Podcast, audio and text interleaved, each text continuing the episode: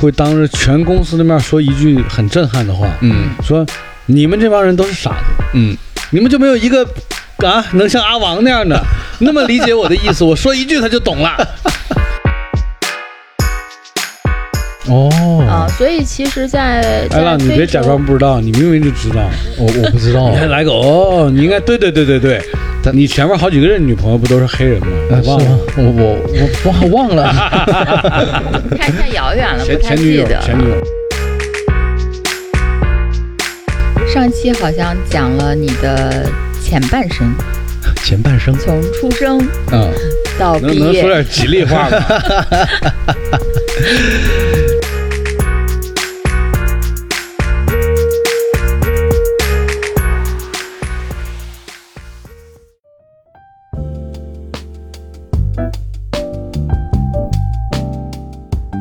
大家好，这里是色泽出品的《借酒行凶》，我是艾浪。本期呢又没有阿王在哈、本期阿王有点事情，不，怎么没有阿王在？是吗？阿王在，好吗？你好好介绍。对，本期呢阿王呢还是做我们的特约嘉宾啊，因为上一期呢他有做过一期呃上半部分，他的上，半做做美了，我上半身做美了，对。想做下半身。对，看他下半身能不能也继续做美啊。下半身是下半身啊，啊，下半身啊。我 那么苦短吗？没有啦，啊然后呢，本期呢还是会请来我们的一个特别的主播，高冷美少女。对，Angela，Hello，大家好，我是 Angela。哦，你又把 Angela 骗过来了，对，就是为了录这期节目啊。啊，是没错，就是为了录你的下半身，我感觉在开车呢。嗯，那个，嗯艾朗，你是主持，你主持一下吧，好的，你带一下节奏。那就上期呢就说到了我们的阿王王子，从他的读书，然后到上大学啊，怎么读的服装设计，怎么很大意的把自己的设计作品落在了出租车上，又很努力的又把那几件就是设计作品又补回来了，而且还拿到了第二名。哎，我这吃东西的声音能录进去吗？嗯、你有吃吗？我没听见，我一直在吃这个这个醋泡蒜。我一直在监听，还好还好。嗯对对对对对。那个 Angela 怎么样？还记得上期讲到哪儿了吗？上期好像讲了你的前半生，前半生，从出生嗯，到毕业能能说。点吉利话吗？我其实有一个问题一直没有想明白，嗯，就是一百多期一直你们就是说这个色泽出品的《戒酒行凶》，对。那么色泽是什么意思？哎，哎，下面由爱浪来回答。嗯嗯，我有请我的搭档阿王说一下。对，其实真的，这问题问的特别好。对，我嘴里在吃饼干。哎，没事儿。嗯，我我我这期节目我真的特别想就是录的轻松一点。我嗯们在喝酒，嗯，嗯，吃点也不够咸的东西。是跟 Angela 问有没有盐，啊，不是不是，他要咸的。啊，确实聊了很多期，说色泽出品的《借酒行凶》嗯色泽是什么？嗯，其实色泽是一个挺重要的一个什么。对，嗯那至于色泽是什么呢？对建议听到这期节目的最后的末端，嗯，就知道色泽是什么了，是的，是吧？对那咱们还是从那个节目的主体开始聊起。对，嗯，那主体是什么呢？主体就是你的成长经历啊那聊到哪儿了呢？啊，那个聊到我的下半生了吗？不是下半身啊，下半身，哎，不是下半身，下半身啊。啊，我下半身呢，就是腿有点短，嗯这是我人生的一大遗憾。上期聊到就是毕业设计没成功，对啊，不是成功了成功了，啊，丢了，后来重做，嗯各种吧。那后来不就进入了服装设计行业了吗？嗯哼，毕业就出来找工作嘛。嗯但原本其实这里面有一个小插曲，这个插曲其实我觉得可以聊一下，就是表现的我挺真诚的，嗯，把我的真实经历分享给大家。可以，我相信很多人可能在人生中会遇到各式各样的问题，也会沮丧，也会不开心，也会开心。嗯可能听完我这段故事之后，会有点小帮助吧。嗯对我当时是这样的，那个年代，我的同学都出国了。嗯我那个年代呢是没有微信的，我那个年代我们的同学之间只能通过 email 来联系。我那个时候其实是想着学完服装设计，就差不多做一个出国的准备嗯啊，去号称泡泡咸水。嗯对，在外国待一待，回来之后就可以以海归这个名声自居嘛。嗯那这个影响力啊，对吧？各方面名声都会很不一样嘛。没错，看高一线。嗯毕业之后也没有去马上工作，每天就在家背英语单词。嗯。每天我当时给自己定的 KPI 是一天两百个英语单词。嗯。啊，然后自己默写自己，嗯。自己考自己。嗯。呃，我最记得当年是呃有几个美剧比较火，嗯。一个是 Prison Break，嗯哼。一个是 Lost。嗯。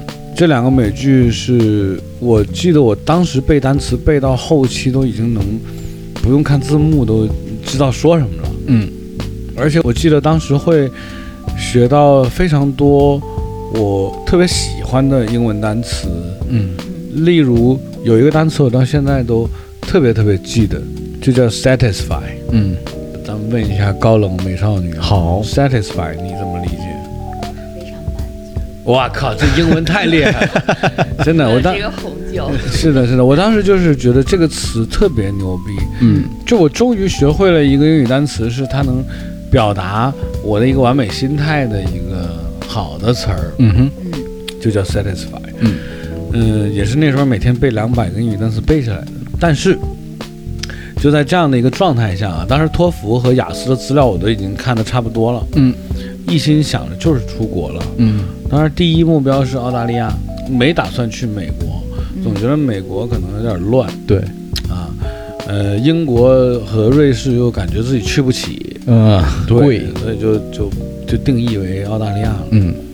嗯，就当我在这个背英语单词背的如火如茶的这个过程中啊，啊。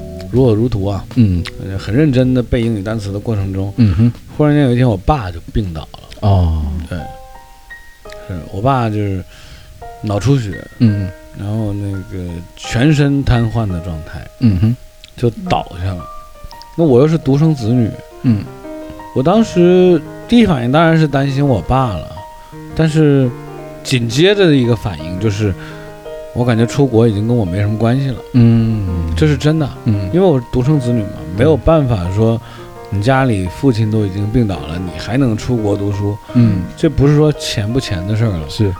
呃，当然当时我们家也钱不太够啊，嗯呃，我还想着勤工俭学那种路子呢。对打打工啊什么的。对，我听说不都可以吗？对。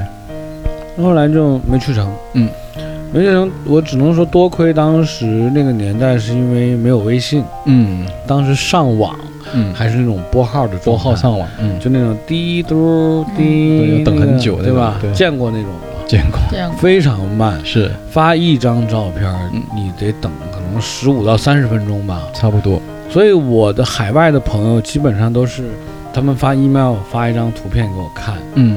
说我在瑞士过得多潇洒，嗯。然后一张照片儿嗯。精度还不太够，嗯。他没有办法发组图，嗯。九张图那发不了的，是。那得耗费他半天的时间。对。所以好在是这样，也就导致我看到 email 的时候，就是同学发来的 email 的时候，没有那么大的触动，嗯。要不然都容易抑郁了。你想人家灯红酒绿的莺歌燕舞每一天，对。对吧？在海外嗯各大旅游景点儿，嗯。对吧？拍着那种印满了英文的各种照零食片。饮料，嗯。对吧？包括街牌场景，是。那绝对对一个原本预期很高的一个那个年代的一个年轻孩子，嗯。是一个非常大的冲击。会。就还好，只是一张图片啊，嗯。嗯，所以影响不是很大，嗯。但我也就认命了。但是这事儿呢，我跟朋友有聊过，就是差不多两年时间，嗯。一想起自己没能成功出国，嗯。没有去外国留学，嗯。就抱头痛哭，自己在房间里关上门，抱着枕头哭。嗯。那哭了两年之后，就理解了一些东西，因为嗯。那时候毕竟年轻嘛，对。很多观点和看法可能没有那么成熟，嗯。后来我当时就想说，那就如果对吧，就是很怎么说，就是就立个小 flag 吧，嗯。就是说那我就自己赚钱，嗯，想办法将来去外国能体验一下生活，对，但也不至于说要怎么样，嗯就是说那就是努力赚钱吧，是，面对现实吧。你当时就是这个状态了，嗯。就是我跟你的经历有一点类似，但是又有点不太类似的是，嗯。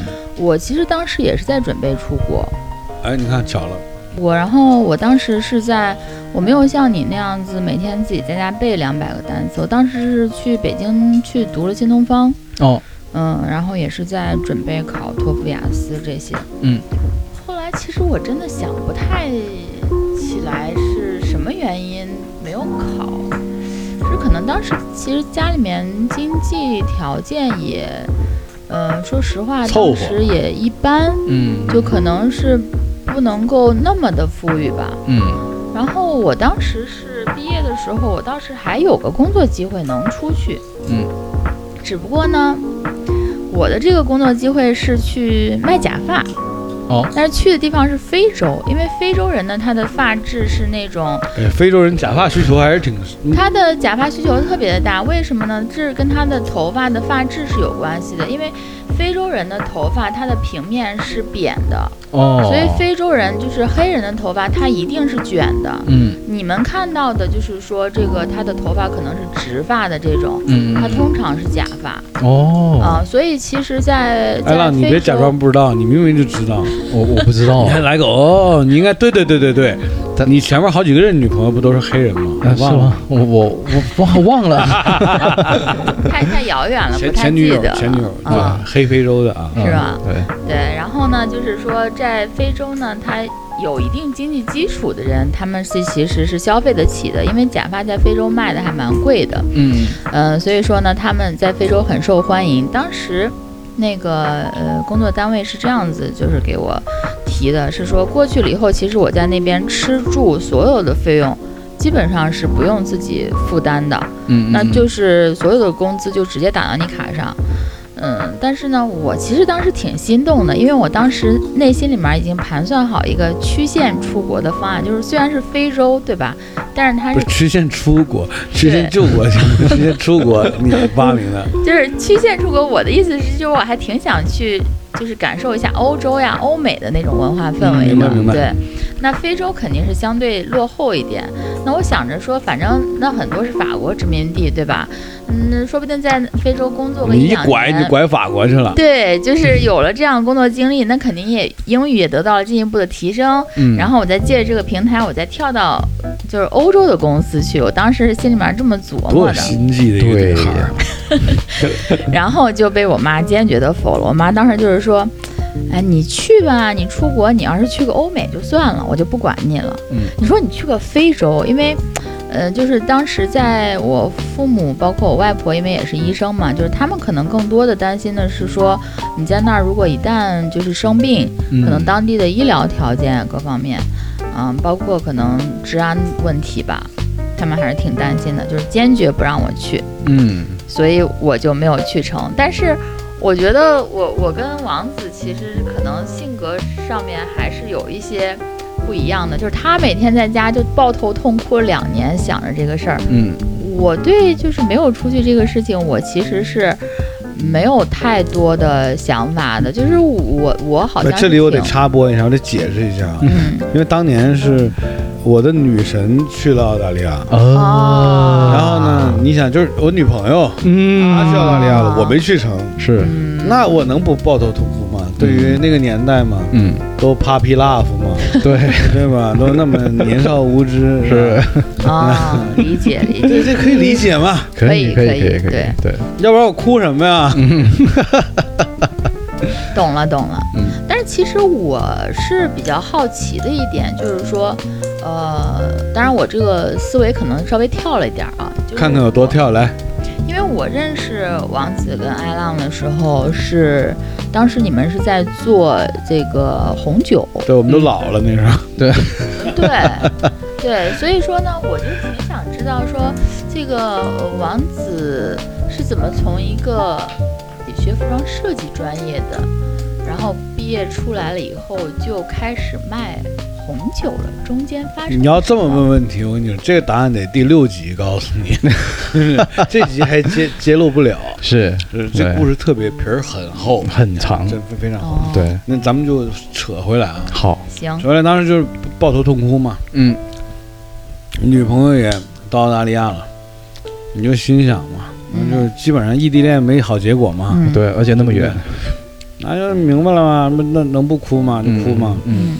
嗯过了之后来就我爸也彻底也就是就半身不遂了。嗯我就这插播一段，我就是后来真的，我经常跟我的一些员工，就是后来那些员工叫板聊，我就说你二十岁的时候在干嘛？嗯嗯我二十岁的时候在干嘛？嗯我有聊过这个话题，就是说我看到就比如呃嗯跟我一起做事儿的一些年轻小伙不努力，嗯好高骛远，或者对一些东西有自己的一些我认为不太正常或者不太健康的一些见解的时候，嗯。我就会跟他们分享我的故事。嗯。我说我高中的时候在东方英文书院读书，我的同学基本上是富二代，嗯。那他们当时也都是很高水平的状态出国读书的，嗯。并不是什么勤工俭学。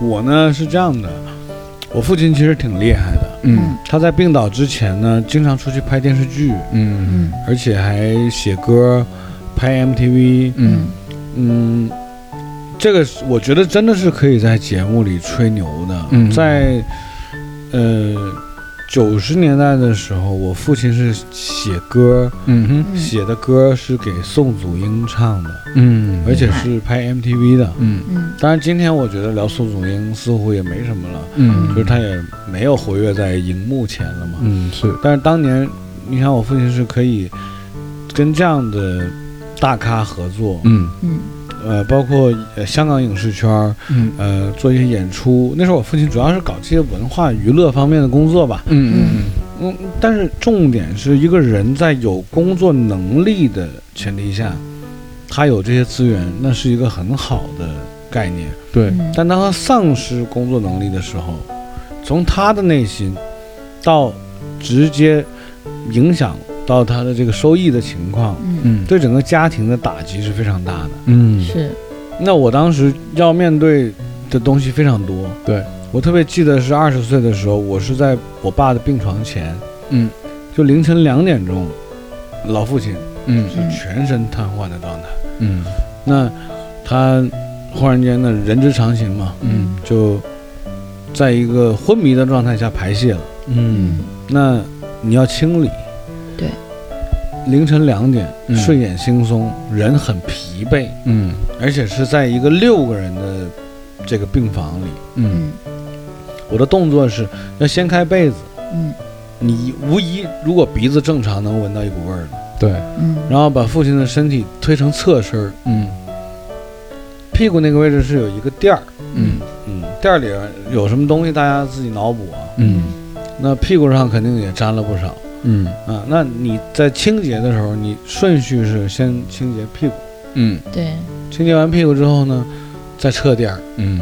撤垫儿再放新垫儿，嗯。再把它放平，嗯再盖上被子，嗯。然后你接着打盹儿。嗯。只是打盹儿不是昏睡，这是两种概念。嗯就是这个是我二十岁经历的东西，嗯。我觉得这个东西很锻炼一个男孩子的意志吧。嗯。就是因为我总觉得女孩其实比男孩是要早熟一点。的。嗯。对。男生如果能在二十岁经历这一切的话，对他的人生是有很大很大的一个锻炼的一个效果的，嗯。嗯有极大的意义。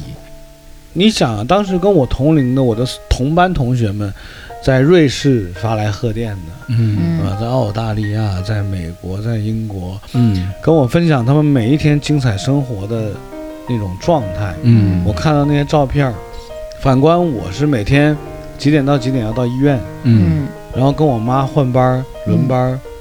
嗯，当然了，也是因为我二十岁之前没有经历过太多的波折，嗯。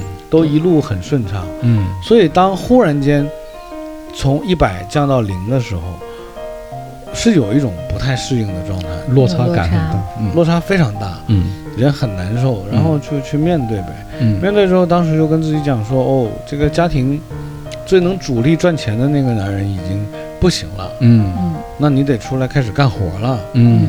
原本你梦想中可以出国的那条路已经走不通了，嗯。嗯。你的那种所谓的很浪漫的想法，你去到外国，对不对？什么沐浴着阳光啊，在嗯。黄金海岸呢、对，能跟女朋友如何如何啊，嗯。踏着浪吃着炸鱼薯条啊，嗯。这些都跟你没关系了。嗯。那怎么办呢？那你只能面对现实，说那找份工作吧。嗯毕竟家里楼还在供，嗯对吧？家里供楼的时候，没想着谁会病啊，嗯对吧？我们任何人供楼买东西不会说说，那下个月病了怎么办？不会做这个计划的嘛。对，对，那以我父亲当时的收入来说，供楼绰绰有余。嗯但是以我父亲当时病倒的状态以后来计算的话，那就是捉襟见肘的逻辑，嗯对吧？就完全是改变了一种环境，嗯。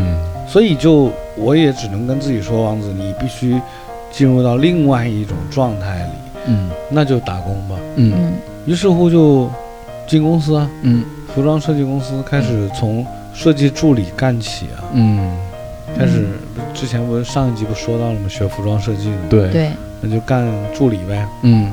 你总不能说第一天一进公司先干设计总监嘛？嗯这种事儿电影里可以发生，现实生活中是没有的。对的对的，那进去就很简单了，就你怎么样跟设计总监搞好关系，嗯你怎么样跟副总搞好关系，嗯跟老总搞好关系，就这样就就开始进公司上班了呗。嗯那当时你也是就是白天上班，晚上还要继续去照顾王老师，呃，有过那么一段时间，后来就就我爸就在家了，哦。就在家养，嗯。就从全身不遂到半身不遂。嗯。呃，但是也是生活也不太能那个，嗯所以对我就我和我妈两个人还是比较就比较累的，我觉得。嗯。嗯。就都得兼顾到嘛，嗯嗯然后就瞬间懂事儿了嘛。嗯，就以前我读书的时候还挺大手大脚的，到就是后来就不敢乱花钱了，对。就知道什么概念了。对的，明白，因为人经历过这种事情，就是有一个质变吧，我觉得应该是。然后艾浪现在难题交给你了，你看嗯现在这个整个这个场景、嗯这个气氛嗯都已经这么沉重了，是怎么样能一下转变过来呢？嗯来，我们喝口酒来。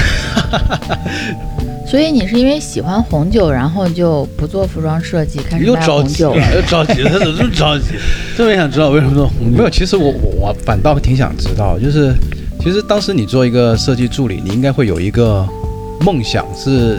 肯定是想作为一个很主流的一个设计师嘛，对吧？服装设计师说的太牛逼了，真的是这样的，是吧？是的，是的。然后为什么又会做了没几年又没有做服装这一行呢？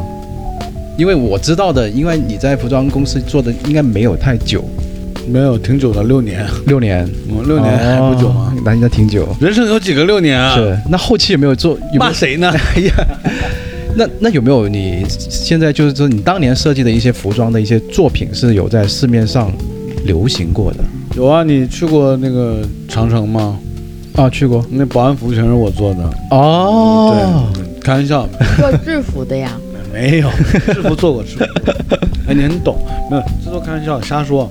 是这样的，就进公司了嘛。嗯进公司其实也是一种锻炼吧，从一开始一个踌躇满志的别人眼中的纨绔子弟，到转型你要成为一个打工仔，在一个所谓的体制内，嗯，嗯就任何情况下都有一个体制内嘛，对，对吧？私企、国企，对吧？任何，嗯。那你这样一个陌生的体制内，你肯定要去先搞定第一件事就是怎么生存。嗯。嗯，我当时是公司把我派给了一个叫做，啊，他名字我忘记了，那没关系。呃，叫嗯，一个女设计师，嗯我跟她，嗯我做她的助理。嗯我相信有的听众一听到女设计师，得觉得我非常幸福，嗯，是的，是容我嘴损一点啊。好就是那个女设计师，当然她后来是我很好的朋友啊。啊哈，嗯，她的颜值真的是嗯、真的是就是会让男人都变得非常善良，哦，就没有任何邪念的一个颜值。那很好，嗯，我跟他工作一点杂念都没有，就是一心扑在工作上。那非常好啊，这个对对对很努力，是就是成了很好的朋友。对，嗯就只能成朋友。哎嗯，当时就是先是跟他一起做呗。一开始我他对我还有点抵，那个抵触那种抵触，就有点那种防范，就是你是新来的，嗯你要超越我啊，怎么样？嗯我记得在那家公司干了三个月吧，嗯哼，我就辞职了。哦，我当时跟董事长辞职的，因为干到第二个月的时候，我已经是董事长的好朋友了。哦，就因为特别会玩儿，嗯嗯，我是觉得特别累。嗯六点半以后，全公司都下班了，董事长会把我留下，嗯是董事长把我留下。嗯啊，那个小王啊，你别走了，嗯那个，要么呢就是他把车钥匙丢给我，嗯就是他的豪车，嗯，丢给我说你来开。嗯。还好我当时也会开车，开的不是很好，会开，你来开。然后去一个他说要去的一个地方，嗯。看一下别人的高端品牌，嗯。这是一种嗯情况。嗯。还有的时候就是说啊，你别走了，嗯。今晚上陪我打牌。哦。啊。我坐在那个总办的那个副总的办公室，他坐在他自己老总办公室，因为那个年代电脑联网也没有那么牛逼，嗯。嗯，打着公司的内线电话。那时候他他特别喜欢玩双抠，嗯。听说过这个游戏吗？是那个就有点像拖，有点像拖拉机那种游戏，哦。就是一伙一伙的，嗯，就两个对家是一伙，嗯。打左右两个对家嘛。纸牌游戏那种，，对。嗯啊，有一点像升级。对对，嗯就是那种。嗯然后他就是什么呢？就是把我留到公司，嗯做跟他玩作弊，哦，就是没把牌。就是我们是那个公司内线是 hold 住的，嗯嗯，怎么样？你这把什么牌？啊几个尖，几个开，几个二，嗯我就跟他报牌。嗯啊那！这把我们不做主，让他们做。嗯啊好，然后呃，等一下我出什么你出什么啊？就是就这种你懂吗？就作弊嘛，嗯开黑啊，等于开黑就我觉得最早期的开黑的逻辑吧，明白，就这么跟他玩，每天要玩到十点半才能下班。哇，嗯哦，我我记得我当时回到家，我那时候有个女朋友，嗯下班女朋友给我打电话，嗯我是能在电话中睡着的，嗯。就是我打着打着电话我就睡着了，啊，是在打电话的状态下睡着。对，还没有加班费是吧？就是 没有加班费，但是 但是换来的真的是非常高的那种评价，呃荣誉感吧，嗯。因为我能陪老板玩，我能陪董事长玩。嗯。董事长开公司的全员大会的时候，会当着全公司的面说一句很震撼的话，嗯。说你们这帮人都是傻子，嗯你们就没有一个啊能像阿王那样的 那么理解我的意思，我说一句他就懂了。这个会啊，其实当时他开的时候，他这么表扬我的时候，我不以为然。嗯我觉得你不就是随便说了一句嘛？嗯最震撼到我的一点是，嗯上午我们公司的副总，嗯就是说白了就是呃董事长请来的职业经理人了。嗯我们公司的副总见到我还是那种，小王啊，那个你好好的啊，你会不会干啊？行不行啊？都都这种语气。嗯，开完这个会，下午副总见到我，哎，哎，小王啊，有什么困难就跟我说，没有问题啊。你看啊，这个事儿吧，公司你看未来的发展方向嘛，嗯嗯，都就是意思就是都紧着你了嗯啊。这这，呃，他当然他没这么明说，意思就是你在老板身边，你以后就多说两句我的好话了，啊就那种感觉。那时候我二十三岁，嗯嗯嗯。我就明白了这个组织架构里面的一个逻辑玩法。嗯。哦，原来是可以这样打通很多东西的。嗯。我一看三个月我都已经把这公司摸透了，嗯。那我辞职吧，嗯。嗯我就辞职了，就去了下一个公司。嗯，这样，也是服装公司，嗯，对，嗯。反正嗯，干了几个月。再再去一个服装公司就是服装协会了，哦，对，直接进了服装协会。深。圳服装，嗯。当时进了深圳市服装研究开发中心，嗯，嗯。嗯，对，然后继续打通上级是吧？又干了三个月。没有这次是干了三年，哦。这是第一年就已经觉得这公司怎么工资高、福利好，而且没有活儿，哦，组织架构又清晰，是，对吧？上下关系又那么好打通，嗯，嗯。嗯，不会四面树敌啊。副总搞不定我啊，嗯。老板我又能搞得定，啊，就是然后在那里玩了三年，嗯。就是嗯，我所谓的玩了三年，就是很清闲的工作，嗯。很清闲工作，嗯。但是在第一年的时候，我就觉得这个对一个个人的事业规划和发展是没有帮助的。嗯，明白。但是我又觉得太爽了，所以就是因为这样，你就把你的这个设计这一块给彻底放下了，是不是？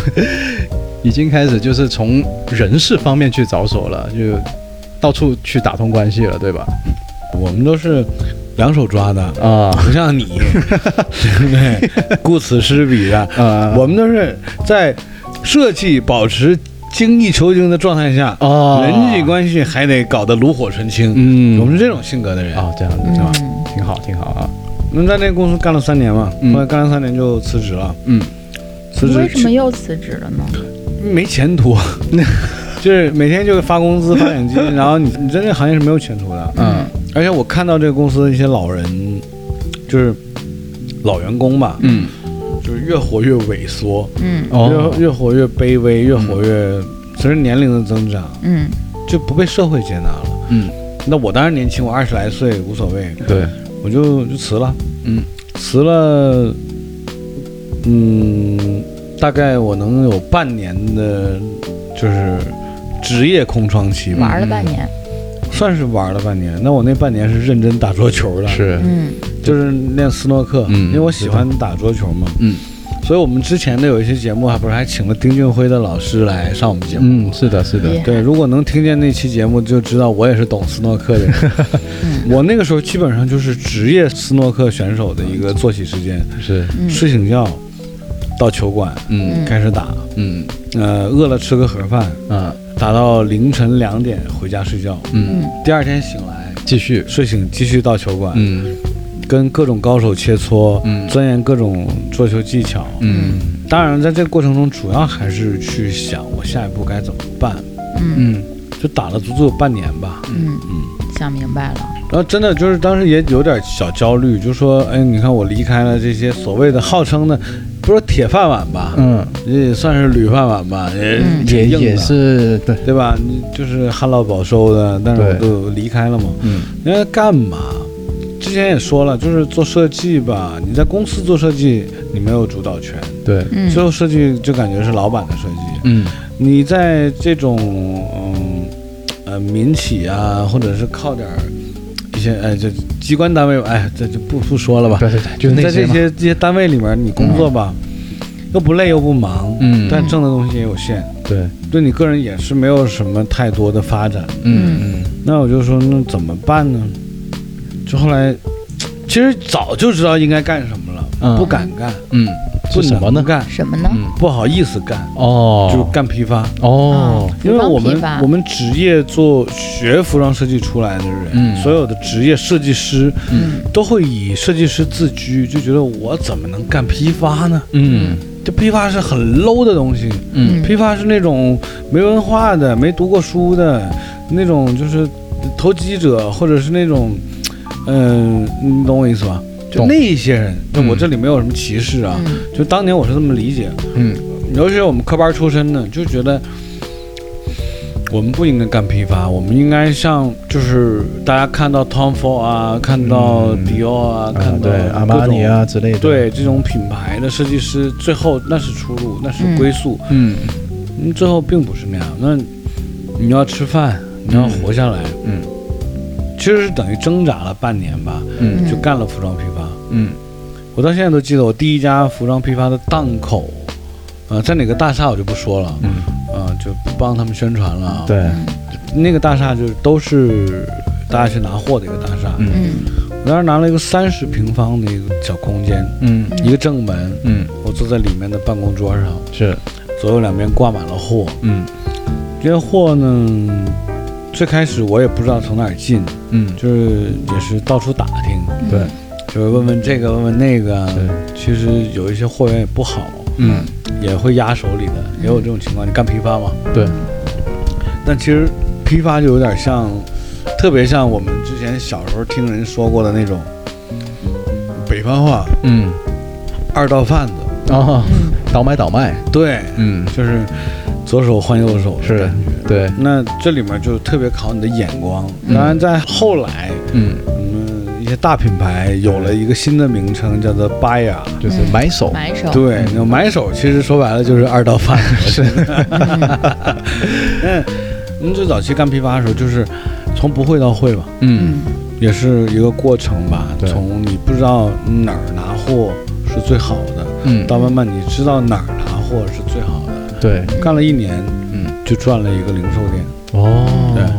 批发特别没意思，对，嗯但其实当年就是呃，应该是零七零八年的时候吧，其实作为一个 buyer 是很吃香的，就是可以自己买到一些好的货。做 buyer 是吃香，对。做批发是不吃香的。对对，批发是没朋友的，嗯你你见到的人都是同行嗯。做服装的，嗯。嗯他希望这个衣服从你这三十块钱拿走，六十块钱卖出去。嗯。他不希望的是三十块钱拿完了之后回去卖不动，嗯，卖不动下次不找你了，是卖得动下次还来找你，嗯就这么个关系。对，他也不会跟你吃饭，你也没有朋友，每天就躲在那个小房间里。嗯嗯在那段时间是能赚到一些钱，然后不是开了零售店吗？是的，我觉得好的消息是后来开了一个很大的，一百三十多平方的一个服装零售店，嗯，嗯在八卦一路，对，七零八零是吧？哦深圳的八卦一路。嗯，我现在有时候开车经过那儿，我都会看一下我的旧址。对，回想那个那个地方已经就是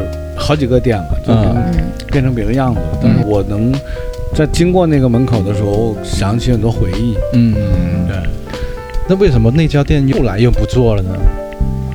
其实我觉得那那家店挺好，我我记得我好像没去过，那那家店，咱们先聊聊那家店有多好吧。好啊，就那家店的名字呢，嗯。如果咱们玩点穿越啊，玩点时代梗的话，今天听到这个名字叫七零八零，嗯。一定会觉得很 low，嗯。我觉得很 low。嗯，但在那个年代，我开的时候它不 low，对，嗯。很帅那个年代，那个年代就是，呃，我记得当时整个我们店面的灯箱啊、嗯。形象各方面真的是挺帅的。嗯。